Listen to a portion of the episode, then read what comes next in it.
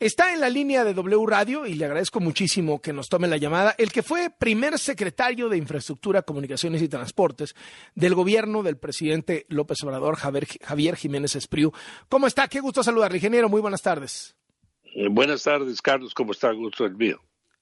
Eh, ingeniero, platíquenos. El otro día, eh, López Obrador, en su conferencia mañanera, conversaba la historia de la cancelación del aeropuerto de Texcoco y decía que de sus asesores más importantes, usted, entonces secretario de Comunicaciones, Carlos Ursúa, entonces secretario de Hacienda, y también Alfonso Romo, que era su jefe de oficina y puente con los empresarios todavía, le dijeron que no cancelara el aeropuerto de Texcoco, que era una muy mala idea.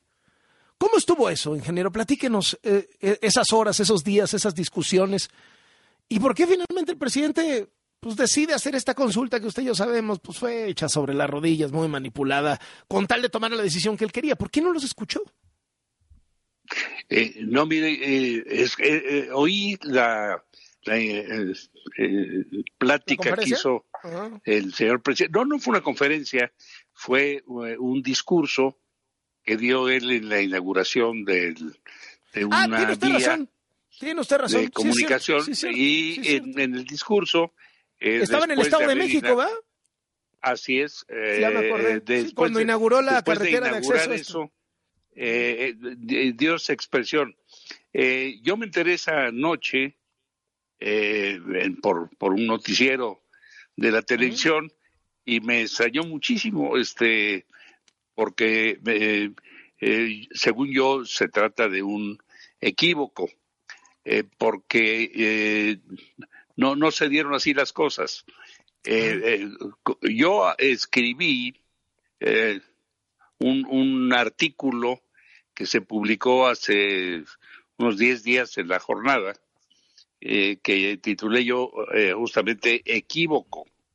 Porque cuando vi eso me extrañó porque la verdad de las cosas es que, como digo en el artículo, eh, dentro del gabinete del presidente López Obrador en ese momento sí había eh, un grupo de personas que estaba por la continuación de la construcción del aeropuerto de Texcoco, pero yo no me encontraba en ese grupo.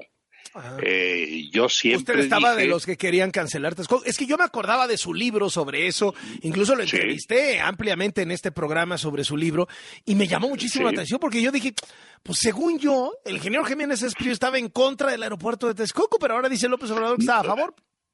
No, mire usted, el, hecho es que eh, desde un principio, cuando se inicia pues la campaña, porque el tema del aeropuerto fue un tema de campaña que se politizó durante la campaña, yo siempre dije que si el presidente, que si el licenciado López Obrador fuese electo presidente de la República, haríamos una serie de auditorías técnicas para ver eh, la conveniencia o no de continuar el proyecto. Y desde un principio, una vez que yo fui eh, invitado por el señor presidente a hacerme cargo de la Secretaría de Comunicaciones y Transportes, y esto fue en diciembre de 17, o sea, eh, siete meses antes de la elección, yo empecé a trabajar con un grupo de gentes analizando las cosas con la información que se tenía disponible y desde julio, porque se dio así las cosas una vez eh, eh, electo el presidente, empezamos a trabajar con la administración anterior para analizar eh, justamente las condiciones. Y siempre estuvimos nosotros en la, eh, al decir nosotros, es el grupo que yo eh, presenté al presidente para que me acompañara en esto. Y yo estuvimos en la tesitura de que era una aberración continuar con ese, con ese proyecto, por muchísimas razones, mismas que explico con todo detalle, con pelos y señales, con datos duros y documentos, incluso copias facsimilares de documentos, en el libro al que usted se refiere, que se llama justamente La cancelación. Entonces, me eh, imagino ¿cómo estaban los bandos? Oh, igual y se confundió López Obrador, ¿no? Eh, ¿Cómo estaban los bandos? O sea, por ejemplo, o sea, querían que se mantuviera Texcoco el doctor Ursúa, secretario de Hacienda, Alfonso Romo. ¿Quién más quería que se mantuviera Texcoco? No sé, por ejemplo.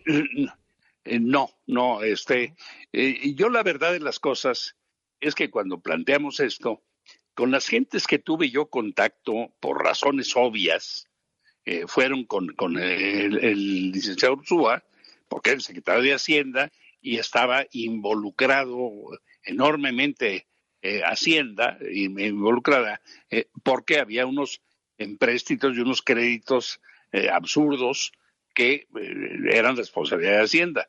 Y también con, con el ingeniero Romo, él tenía su punto de vista ah, en relación a eso. Con, con el resto del gabinete yo no tuve eh, ninguna relación de discusión sobre estos temas.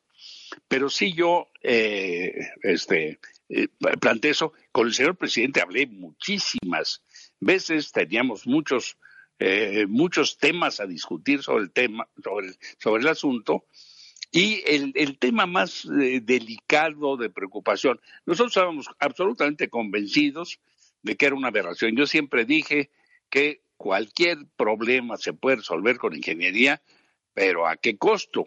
Y el costo que se representaba, eso era verdaderamente monumental y además no sabíamos ni cuánto iba a costar, ni cuándo se iba a terminar esa obra, si es que en algún momento se hubiera terminado. Pero lo que sí es hablar en muchas, muchas ocasiones, y el presidente nos dio instrucciones de que toda la información que tuviéramos a mano eh, eh, la hiciéramos pública para que la gente se fuera enterando de todos los problemas, las consecuencias y los antecedentes de ese proyecto. Y así lo hicimos. Subimos a, la red y todavía están en las redes eh, centenas de, documentos que, que, comprobaban eso. En un momento determinado, y en vista de que también había eh, dentro opinión eh, afuera y en, contra, eh, nos dio el, presidente instrucciones de que informáramos a la gente, porque él quería después hacer una consulta informada, y nos dio instrucciones muy precisas de que la información que diéramos no tuviera ningún sesgo que inclinara la decisión de la gente en un sentido o en otro, que fuese lo más aséptica posible. Y así lo hicimos, con, todo el cuidado. Y el único tema que tomó mucho tiempo el, el llegar a la definición final no fue en relación con la construcción del aeropuerto, eso estaba definida muy claramente que era una, una, un absurdo.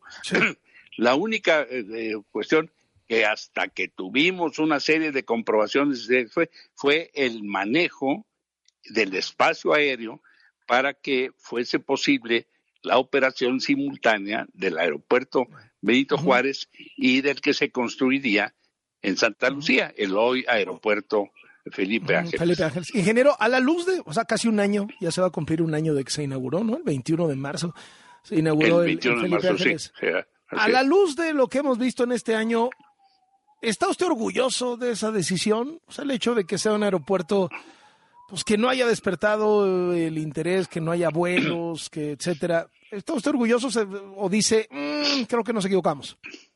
No, yo en ningún momento he pensado que nos equivocamos. Creo que fue una decisión acertada. Eh, el, el eh, primero, en la cancelación del aeropuerto. Ese aeropuerto todavía no estaría, pero ni remotamente imaginable para operar. Pero hubiera tenido que cancelar los otros dos.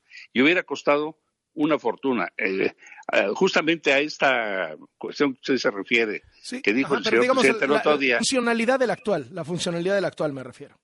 sí, no, no. No, eh, o, sea, no, yo estoy, eh, yo estoy orgulloso de la decisión que tomamos, porque era una decisión polémica, eh, que, costaba dinero, costó dinero el, cancelarlo, pero fue la mejor decisión y de eso estoy orgulloso, hubiera costado mucho.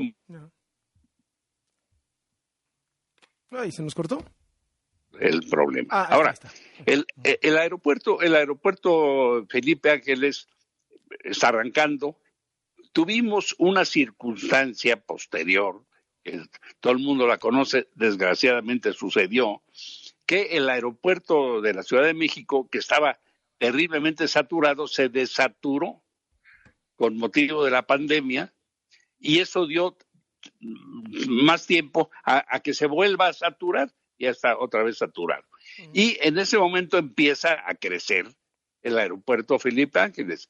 Y el aeropuerto Felipe Ángeles, que empieza a crecer, además se empieza a acercar con, los, eh, con las vías de comunicación que están previstas y se están haciendo, será un aeropuerto lejano, como todos los aeropuertos importantes del mundo, que podrá crecer enormemente y ser el gran aeropuerto del, del no de la Ciudad de México, sino de la región metropolitana y podrá estar trabajando como en otros países del mundo, en ciudades, eh, en, en, simultaneidad con el aeropuerto de la Ciudad de México.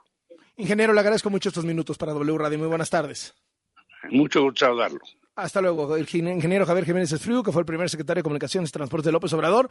El primer secretario de Hacienda de López Obrador, el doctor Carlos Ursúa, lo ha entrevistado un par de ocasiones y ha sido muy enfático en decir que para él lo del Felipe Ángeles fue un tiradero de dinero, que o sea, no coincide, digamos, con estos datos que da el ingeniero Jiménez Espriu. Dice que fue un tiradero de dinero que costó cientos de miles de millones de pesos y que pues ahí está el aeropuerto que no sirve. No más para que tenga usted, digamos, las dos versiones, las dos visiones de los que estaban en ese momento en la toma de decisiones en el gabinete de López Obrador el arranque del gobierno.